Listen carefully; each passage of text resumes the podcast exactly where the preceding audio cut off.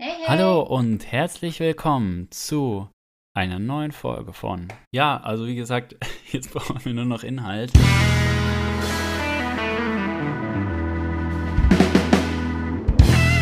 Äh, ich muss mich jetzt erstmal warm reden hier. Nee, Sina, ich muss dir was, ähm, ich muss dir was erzählen. Und zwar war es jetzt vor zwei, drei Wochen soweit. Ich war äh, in Regensburg in so einem Praktikum im Hausarzt. Und ich hatte immer so ein Piepen im Ohr. Ich war dann halt manchmal im, in dem Labor, manchmal in den Behandlungszimmern. Ich hatte immer so ein Piepen, so im Ohr und äh, dachte immer, was, keine Ahnung, was, was könnte das sein? Bis ich so ein bisschen der Spur nachgegangen bin. Und das hat mich dann äh, tatsächlich zur Anmeldung geführt, wo halt noch so ein Gerät stand, ich weiß nicht, so ein halber Quadratmeter vielleicht. Äh, sah irgendwie so aus wie ein Drucker. Und das hat halt immer so äh, Geräusche gemacht, also so wie so ein altes Modem, das sich einwählt. Und dann habe ich irgendwann mich getraut und habe gefragt, was, was ist das? Nee, Quatsch. Also das war auf jeden Fall ein Faxgerät. Und dann ist es eben passiert, dann durfte ich auch zum ersten Mal in meinem Leben faxen. Also das ist natürlich immer noch Standard äh, Kommunikationsgerät zwischen den Kliniken und, und vielen Hausärzten oder auch äh, zwischen den Kliniken. Und ähm, ja, datenschutzmäßig wurde er jetzt letztens auch moniert. Das ist, ist es natürlich eine Vollkatastrophe, weil ich musste dann diese Nummer einwählen. Das ist dann immer halt so eine 8, 9, 10-stellige Nummer. Und wenn man sich halt einmal verwählt, das heißt, wenn du halt nicht auf eine 5 drückst, sondern auf eine 6 drückst, dann geht es halt nicht irgendwie äh, zum, zu dem Arzt, sondern irgendwie ins Bowling Center ähm, in Regensburg oder so. Und dann, dann, das sind ja sensibelste Patientendaten, was ja schon irgendwie schwierig ist. Auf jeden Fall habe ich es dann geschafft, war irgendwie ein cooles Gefühl, aber zeigt halt auch wieder, dass es da doch noch einigen Raum gibt, ähm, dass man da irgendwie Verbesserungen an den Mann bringen könnte. Zudem, diese Praxis war relativ fortschrittlich. Die haben es nämlich dann teilweise auch so gemacht, dass sie den Patienten so Laborergebnisse per E-Mail geschickt haben, also bei, nach Einwilligung, und haben dann mit einer verschlüsselten E-Mail sozusagen als PDF die Ergebnisse gesendet. Das fand ich eigentlich ganz cool.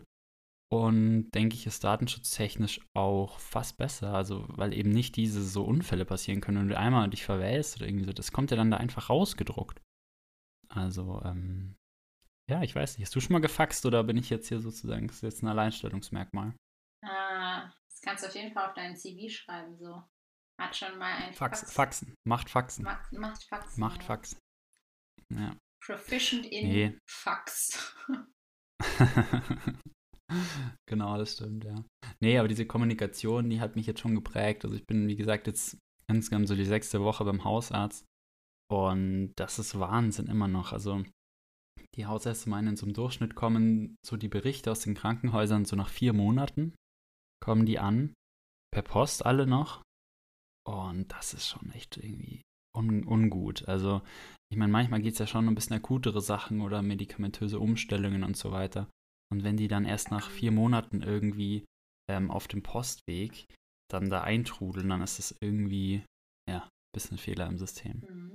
Aber gut, aber gut, wir wollen nicht meckern. Was machst du denn gerade? Erzähl mal. Was machst du denn Digital Health mäßig? Ähm, bei mir ging, ging, was sage ich denn? Bei mir ging gerade erst das Semester zu Ende. Ähm, Ah, da haben wir ein paar coole Research-Projekte gemacht. Ähm, eins ging so ein bisschen in die Richtung ähm, Überlebens, verschiedene Überlebenswahrscheinlichkeiten von Krebspatienten mit äh, Krebs im Kopf- und Nackenbereich. mhm. Und ähm, ja, es ist jetzt noch nicht gepublished.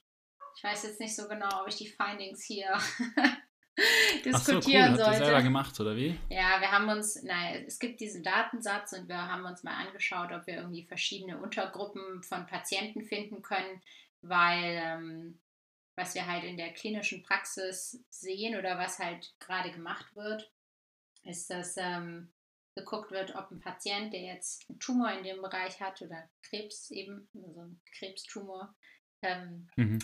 Ob der HPV positiv oder HPV negativ ist. Also HPV ist so ein Virus, das man Mhm. hier haben kann. Und ähm, wenn du positiv bist, allgemein wird so ein bisschen angenommen, einfach, dass deine Überlebenschancen besser sind. Und dann wirst du ein bisschen konservativer behandelt. Also vielleicht nicht ganz so viel ähm, Bestrahlung, vielleicht nicht ganz so viel Chemotherapie. ähm, als wenn Mhm. du negativ bist und so. Ähm, das ist aber sozusagen der einzige Marker, der sich irgendwie angeguckt wird. Und was man halt sieht in, in der klinischen Realität, ist, dass halt Leute sehr stark unterschiedliche Überlebenschancen haben von, von, diesen, von diesem Tumor oder dieser Art von Krebs. Mhm. Ähm, und der Wunsch wäre ja sozusagen irgendwie verschiedene Gruppen von Patienten zu finden, die auf gewisse Behandlungsmethoden irgendwie besonders gut oder nicht so gut äh, reagieren oder wo Behandlungsmethoden halt besonders viel helfen, um halt auch die Überlebenschancen zu erhöhen. Ähm, und äh, da eben irgendwie was zu finden, was vielleicht ein bisschen, bisschen spezifischer noch ist als, okay, hat der jetzt HPV, ja oder nein?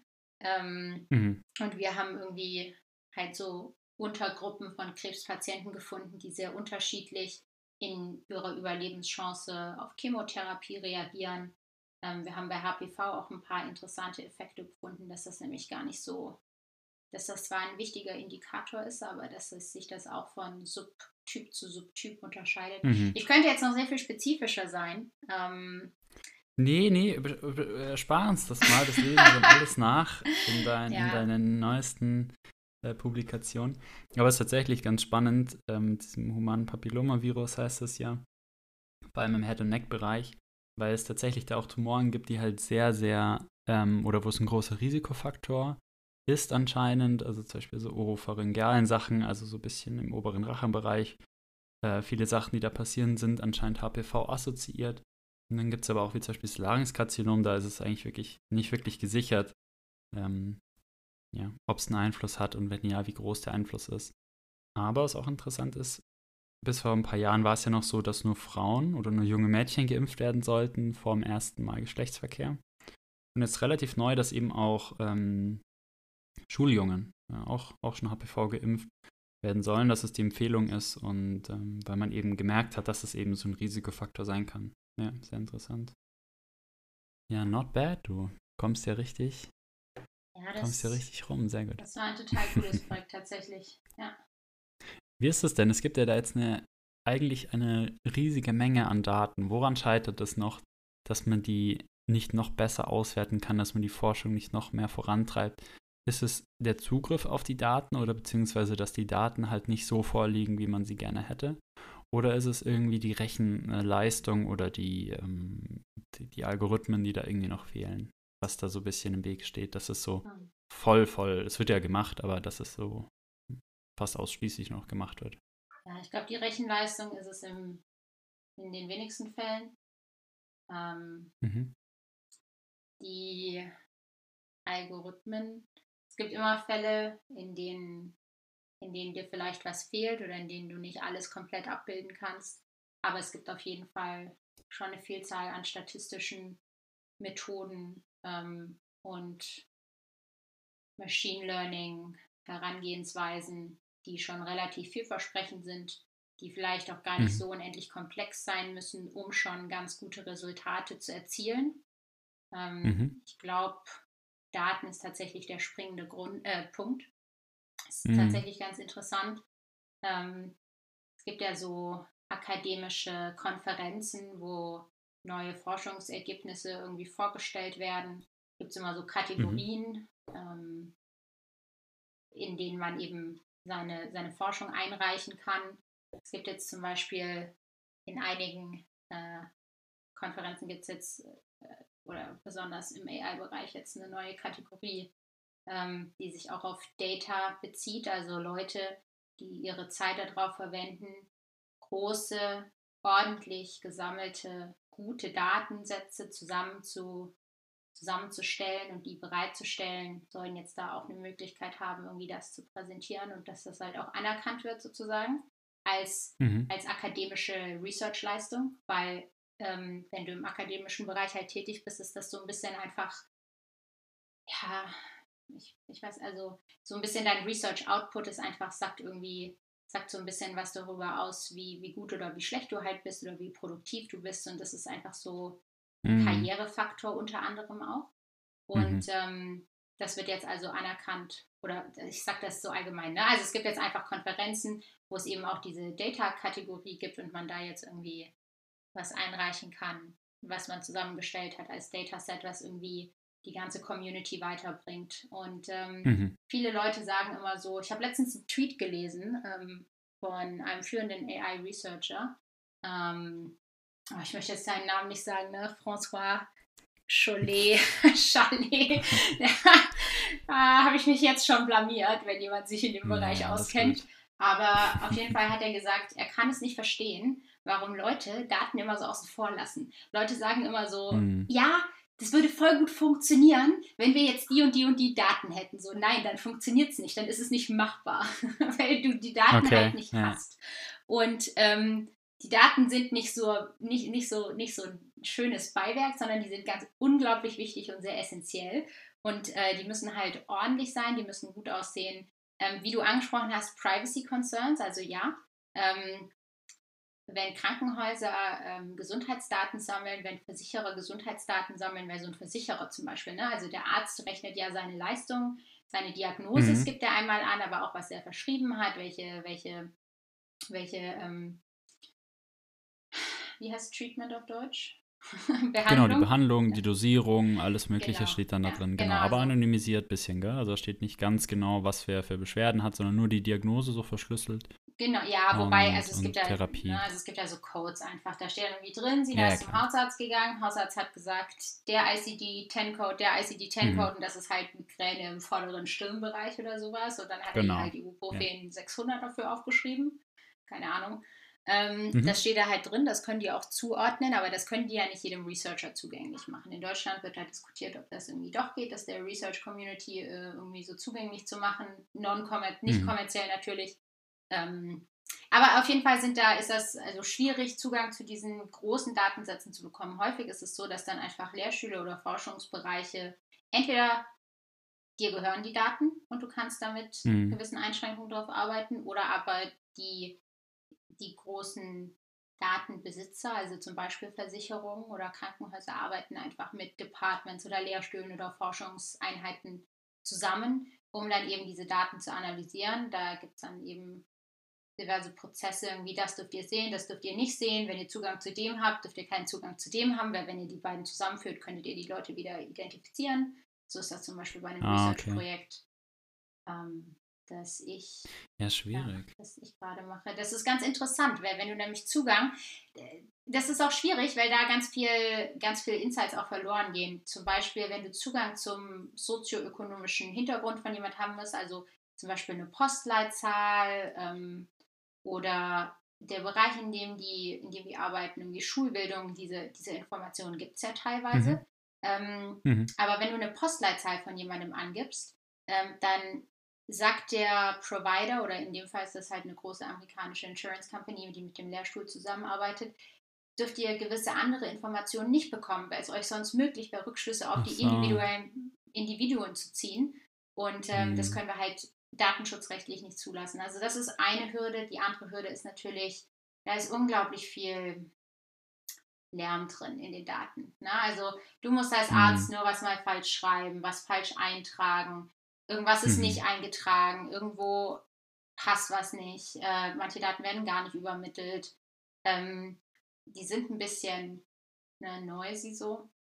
Ähm, mhm. Da ist ganz viel so Lärm drin, den du aber irgendwie rausfiltern musst, sonst lernst du irgendwie falsche Zusammenhänge oder du musst halt erkennen, mhm. was jetzt tatsächlich ähm, im, in einem kausalen Zusammenhang steht, also in einem ursächlichen Zusammenhang, ähm, versus irgendwie was halt random ist oder was einfach nur, also ähm, nicht durch, nicht durch irgendeine mhm. Intervention bedingt oder was, was eben einfach nur Verunreinigung der Daten ist. Und dann mhm. ist natürlich noch die große Hürde, dass ganz viele Daten, die es gibt, im medizinischen Bereich, vor allem im klinischen Bereich, der Grund, warum wir diese digitale Datenerfassung vor allem auch in Amerika, mittlerweile aber auch in Deutschland haben oder diese elektronische Gesundheitsakte, ist ja eigentlich weniger, um Research selber zu ermöglichen, um Forschung in dem Bereich zu ermöglichen, um Patienten das wirklich zugänglich zu machen, sondern um ehrlich zu sein, ist der Grund, warum es es gibt, äh, vereinfachte Abrechnung. Und entsprechend mhm. dieses Grundes sind die Daten dann auch auf gewisse Art strukturiert. Es gibt super viele Daten in einem Bereich und gar nicht so viele Daten in einem anderen Bereich, weil es irgendwie nicht wichtig ist. Und ähm, das macht es halt auch schwer. Ähm, und dann Hm. natürlich noch Heterogenität. Ne? Also wenn du jetzt in Ulm im Krankenhaus bist oder in München im Krankenhaus oder wo ganz anders im Krankenhaus, wenn du dir nur mal einen Datenpunkt nimmst, nämlich zum Beispiel ein CT-Bild, ja, dann haben die drei Krankenhäuser unterschiedliche Maschinen und dann gibt es da schon mal Inkonsistenzen Hm. zwischen den Bildern zum Beispiel. Und das Ja, ist jetzt voll. ein Beispiel für so eine, einfach für so eine Verunreinigung. Also da ist ja nichts verunreinigt, verunreinigt, aber das ist einfach so eine Inkonsistenz irgendwie, mit der du Mhm. irgendwie umgehen musst.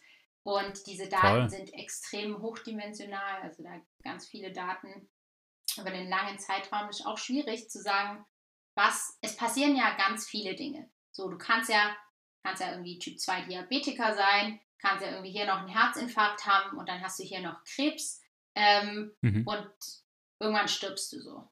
Ähm, und wie das alles miteinander zusammenhängt, was da jetzt was ausgelöst hat, ob das Mhm. komplexe, Ja, komplexe sozusagen Zusammenhänge sind, das ist unglaublich schwierig, wenn, wenn, wenn, wenn einfach diese ganzen Variablen im Spiel sind, besonders im Gesundheits. Klar. Ich meine, da gibt es so viele Störvariablen und, und abhängige Variablen. Allein wenn einer in einem sozial eher schwächeren Stadtteil wohnt ähm, und daraufhin kränker wird, an was liegt es? Dann liegt es am, am niedrigen Einkommen, liegt es an der erhöhten Umweltverschmutzung dort, liegt es äh, an, an der etwas vielleicht ungesünderen Ernährung. Also das ist ja unglaublich schwierig, da wirklich gute Referenzgruppen dann auch zu finden, die in allen Bereichen gleich sind und in einem dann variieren, das ist ja fast nicht möglich. Ja, vor allem, Aber wie würdest du es, ja?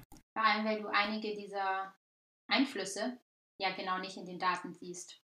Also weil das, die nennen wir so Ja. versteckte, ähm, versteckte Variablen ähm, oder versteckte beeinflussende Variablen, weil die nämlich sehr wohl einen Einfluss auf diese, auf die, auf diese, auf dieses Outcome haben, das du beobachtest. Also irgendwie das, Mhm. was du verhindern willst, dass der irgendwie die, die, diese oder jene Krankheit irgendwie entwickelt. Ähm, du kannst aber gar nicht sehen, was für einen Wert die haben. Ja, also Mhm. zum Beispiel, jemand wird krank und du kannst, du kannst nur sehen, ob jemand krank wird oder nicht. Du kannst aber nicht sehen, ähm, in welchem chemisch-toxischen Umfeld der Mhm. irgendwie lebt, zum Beispiel. Also das, der ist ein gutes Beispiel, ja.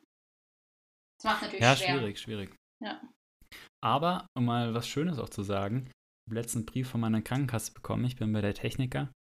Und da hieß es, dass man jetzt Zugang hat zu der äh, Techniker-App und eben auch Zugang zu sozusagen seiner äh, Patientenakte, also was man für Medikamente verschrieben bekommen hat, äh, auch was man für Diagnosen vielleicht, vielleicht hätte oder so.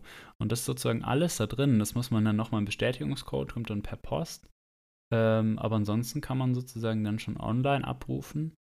Ähm, ebenso Gesundheitsdaten. Das ist eigentlich richtig cool. Also man merkt schon, da kommt richtig äh, Drive rein, langsam, langsam. Ne? Natürlich nach Jahr, Jahrzehnten irgendwie Planung, Entwicklung. Immer noch natürlich nicht so schnell, wie es vielleicht schön wäre. Aber es geht schon was vorwärts. Andererseits muss man auch sagen, vor, wann war das, vor zwei, drei oder vier Wochen, ähm, habe ich, weiß nicht, kennst du Teleklinik? Das ist ja Mhm. ähm, einfach halt ein, ein, ein Online, ähm, ein Online-Arztportal, ähm, worüber man halt Telemedizin äh, beziehen kann. Und ähm, genau, ich habe einfach ein Medikament gebraucht und habe das auch sofort verschrieben bekommen. Das ist ja dann so, dass es deutschlandweit, dass es mh, die Ärzte dann machen können. Das können zum Beispiel Niedergelassene machen, äh, wenn die mal kurz Leerlauf haben oder ein Patient abgesagt hat. Dann können die einfach sagen, gut, dann äh, öffne ich kurz, nehme ich jetzt äh, kurzfristigen Termin in so einer App an. Und lohnt sich für die natürlich auch dahingehend, dass ja die ähm, gesetzlich Versicherten ja immer so eine Quartalspauschale bringen. Und das sind ja meistens Neukunden, deswegen wird auch diese Pauschale ist dann ab, abzurechnen. Insofern ist es äh, für so Ausfallzeiten eigentlich ein ganz lohnendes Modell noch. Auf jeden Fall habe ich ähm, ein Privatrezept bekommen. Ja, also es sind zwar, es wird von der Kasse übernommen, die Beratung, allerdings nicht das Rezept, das ist immer noch ein Privatrezept. Ähm, und bin ich dann zur Apotheke gegangen und dann haben die sich, habe ich abgegeben und dann ist die hintergegangen und dann kam erst mal zehn Minuten niemand. Und dann dachte ich mir schon so, äh, okay. Und dann haben die sich da beraten, stundenlang, äh, ob sie mir das ausstellen können. Und dann kam die Chefin, ja, sie kann das jetzt so nicht, sie kann nicht nachprüfen, dass ein direkter Kontakt zwischen mir und dem Arzt stattgefunden hat. Äh, und sie glaubt, ich bin Testkäufer. Und äh, weil, warum habe ich zum Beispiel einen Arzt aus Kiel oder so, oder wo auch immer der halt war, das macht ja gar keinen Sinn. Mhm. Äh, und dann haben die mir das nicht gegeben. Und da dachte ich mir auch, ja, das ist noch a long way to go in Deutschland. Mhm. Ähm, wo ich mir dachte, ja, also ich meine, es gibt ja schon eigentlich das elektronische Rezept. Das wird halt an diese Apotheke gefaxt. Also das richtige elektronische, das ist ja noch nicht, noch nicht, das äh, richtig elektronische Rezept ist ja noch in Kinderschuhen, aber zumindest, dass man elektronisch was ausstellt und das dann per Fax halt in die Apotheke schickt. Ähm, das ist ja eigentlich schon möglich, aber die haben dann gesagt, nö, sie wissen nicht, wie das geht. Dann haben sie gesagt, sie freuen sich, dass sie auch da mal jetzt mit konfrontiert werden. Also es war ein bisschen ländlicher im Bereich, muss man noch dazu sagen. Aber ja, ich glaube, ich war der Erste, der das da irgendwie gemacht hat. Wo, und es war so praktisch, ne? Es war irgendwie Feiertag oder ich weiß nicht, die Praxis, Praxis hat auf jeden Fall nicht offen. Und man kriegt ja da am nächsten Tag oder am gleichen Tag oft nicht nur bei Teleklinik, auch bei anderen Anbietern einen Termin. Und ähm, ja, ist natürlich schon, finde ich zumindest sehr praktisch für so einfache Sachen, ne, wo man jetzt nicht untersucht werden muss, richtig, sondern einfach oder für Leute, die ein Folgerezept brauchen. Ähm, für viele Sachen, da sehe ich schon wirklich ein sehr sinnvolles Einsatzgebiet. Aber ja, dann scheitert dieser, dieser eigentlich gute Ansatz dann doch noch an der etwas verzwickten oder an der verunsicherten ähm, Apotheke in dem Fall. Mhm. Das fand ich auch sehr interessant, aber wird sich hoffentlich auch in Zukunft ein bisschen bessern. Genau. Hm. So ist es. Mensch, interessant. Interessant, interessant. Richtig am Zahn am Zahn der Zeit. Ja. Ich war draußen für, für euch und habe es ausprobiert. Eine Sache, die, die mir irgendwie noch so im Kopf rumgeistert, was du da mit äh, der Techniker und deiner eigenen elektronischen Gesundheitsakte erzählt hast. Ähm, es ist super cool. Ähm, du bist ja jetzt auch Medizinstudent. Du kannst das also vielleicht alles relativ gut lesen, interpretieren, verstehen mhm. oder auch nachschauen, was das bedeutet, wenn du es jetzt mhm. nicht direkt weißt. Es gibt aber ja, ja ganz das viele, die das nicht können. Das heißt, das ist ja. auch so ein total cooler Bereich eigentlich, in dem jetzt gerade auch viel Forschung stattfindet, ähm, mhm, um voll. zu versuchen, irgendwie das verständlicher zu machen. Also ich habe an einem Projekt mitgearbeitet, wo mit Natural Language Processing mhm. versucht wurde, ähm, Arzt handschriftliche Arztnotizen, ne? also Ärzte, wenn du. Oh, das ist aber, das ist ja jetzt not the also, easiest. Nicht handschriftlich, äh, die werden ja alle digital, also du tippst ja als ah, Arzt okay. auch in Computern, ne? aber die sind Okay, extrem, ich dachte jetzt schon. nee, nee, das wäre auch schwierig, ja. Die sind extrem unstrukturiert, trotzdem ganz viele Abkürzungen, ganz viele so einfach gebräuchliche Kürzel, die irgendwie, die es nur in dem Bereich gibt oder mhm. so. Ähm, also die extrem domainabhängig sind irgendwie mhm. werden da gebraucht. Und äh, das ist nicht ganz so einfach, das in sozusagen normale Sprache zu übersetzen, ähm, weil das teilweise für Fachpersonen schon schwierig zu lesen ist. Mhm. Ja, ähm, voll. Also ich weiß nicht, ob du, wie das so im Studium ist, ob du so verschiedene Arztberichte aus verschiedenen Bereichen irgendwie lesen lernst, aber auf jeden Fall, da sind ganz viele so Abkürzungen drin und manchmal mhm. verschreiben die sich halt auch, weil es irgendwie schnell gehen muss und so. Und also ein Voll. großer Ne? Also die Krankenkasse kann dir da theoretisch ja zwar Zugang geben, aber dann liest du da irgendwie mal malignant oder ich weiß nicht, was liest man denn mhm. auf Deutsch, so irgendwas, was einem Angst macht. Man liest halt mal Tumor und eigentlich steht mhm. da kein Tumor. mhm. Also ja, das ist jetzt ein doofes Beispiel, aber also... Naja, schon, oder, oder man liest bei der Haut, liest man ein Melanom, denkt sich, ja, das ist ja jetzt nichts Schlimmes und das heißt halt Hautkrebs, also... Genau. Oder, und die meisten, die Sachen mit oben enden, sind halt gutartig. So, es gibt immer Ausnahmen oder auch ja. selbst wenn man ein bisschen Film ist auf dem Gebiet, ist es auch, auch für mich ist es manchmal schwierig, äh, so universitäre Berichte von irgendwelchen Spezialambulanzen oder so, wenn man die liest, dann muss man sich erstmal komplett reindenken. Also das ist jetzt auch nicht, ja. also das sei das eine extrem sozusagen spezielle anatomische Struktur irgendwo im Hirn oder wenn die Radiologen was beschreiben, das haben auch eine ganz eigene blumige Sprache, die Sachen zu beschreiben. Ähm, das ist tatsächlich nicht ganz leicht, ja. Das stimmt, aber wäre natürlich cool, wenn man das den Patienten ein bisschen zu, äh, besser zugänglich machen könnte, sozusagen auch, dass sie es verstehen, ne? weil es ist auch beim Hausarzt eigentlich eine hauptsächliche Aufgabe, einfach zu übersetzen, was jetzt der Arzt an der Uni sozusagen gemacht hat, nochmal einfach in zwei Sätze. Mhm. Also so viele, die, die rennen halt an die Uni, lassen irgendwas machen, gehen dann zum Hausarzt und sagen dann, ja, was wurde da jetzt eigentlich gemacht und was ist rausgekommen? Und das ist halt irgendwie fatal. Ne? Das hat einerseits mit der Kommunikation zu tun und auch mit der Zeit, die für einen Patienten aufgebracht werden kann. Aber zum anderen, ja, muss es vielleicht auch einfach schriftlich festgehalten werden, kurz, ganz knackig einfach. Oder irgendwie kurz wenigstens mitgeteilt werden auf Deutsch, ne? nicht, in, nicht in Fachsprache, nur für den Kollegen irgendwie abgefasst. Also das, das wäre natürlich schon schön. Ja. Und, aber ja, auch da, ne, Time, Time is Money leider. Das ich glaube, es gibt keinen Arzt, der sich das nicht wünschen würde, dass er auch mal dann noch fünf Minuten Zeit hat, nach der Untersuchung dem Patienten zu sagen, wir haben das und das gemacht, das und das kam raus, auf verständlicher Sprache. Ähm, aber es ist halt, dieses System macht es halt schwierig zumindest. Es ist sicher möglich, aber es ist schwierig. Und ähm, ja, ich habe letztens auch eine Statistik gesehen. Ich meine, alle Medizinstudenten in Deutschland werden hier an Unikliniken ausgebildet. Und äh, es ist aus einer Studie raus, da hat man einfach angenommen, es gibt ein Kollektiv von 1000 kranken Leuten, also egal welche Krankheit, einfach 1000 kranke Leute. Von diesen 1000 Kranken hm, haben ungefähr 800 Symptome, also die merken sozusagen, dass sie krank sind. Von diesen 800, die Symptome haben, gehen dann 300, landen dann sozusagen beim Hausarzt, also im Primary Care. Und von diesen 300 landen am Ende nur unter ein Promille, ein Promille, ja, ein Promille, ähm, an Academic Hospitals, also in Universitätskliniken. Mhm. Und das heißt, man lernt halt eigentlich, oder man lernt Medizin in dem Bereich, wo halt unter ein Promille, also einer von tausend Kranken sozusagen landet. Was natürlich irgendwie schwierig ist. Und deswegen sagen, glaube ich, auch viele Medizinstudenten, wenn sie im Hausarzt sind, oh, das ist ja langweilig, das ist ja jetzt nicht richtig krasse Medizin, das ist ja sozusagen andere Kompetenzen braucht man da auch, also mit den Patienten reden, sich kümmern, organisieren, ein Ohr haben und so weiter. Aber viele sehen das halt nicht so als, was sie wollen halt lieber den krassen Notfall, den super speziellen äh, Tumor bekämpfen mit einer experimentellen Therapie, als halt dem Hundertsten den Blutdruck einstellen oder so. Aber fand ich eben ganz interessant. Ne? Da hat man natürlich, das macht ja auch was mit dir, mit, dein, mit deinem Blick auf Krankheit, wenn du immer nur die, die Kränkesten der Kranken eigentlich siehst. Und da habe ich mir jetzt tatsächlich überlegt, ob das nicht schlau wäre, wenn man auch ein bisschen mehr in dieser allgemeinen Grundversorgung tatsächlich tätig wäre. Mhm. But we will see. Das ist ein interessanter Gedanke.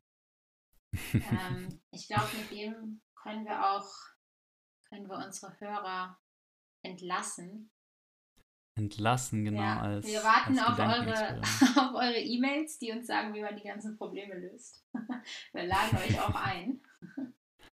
Auf jeden Fall. Dann macht es gut und dann Sehen bis bald. bald wieder. Tschüss. Adios.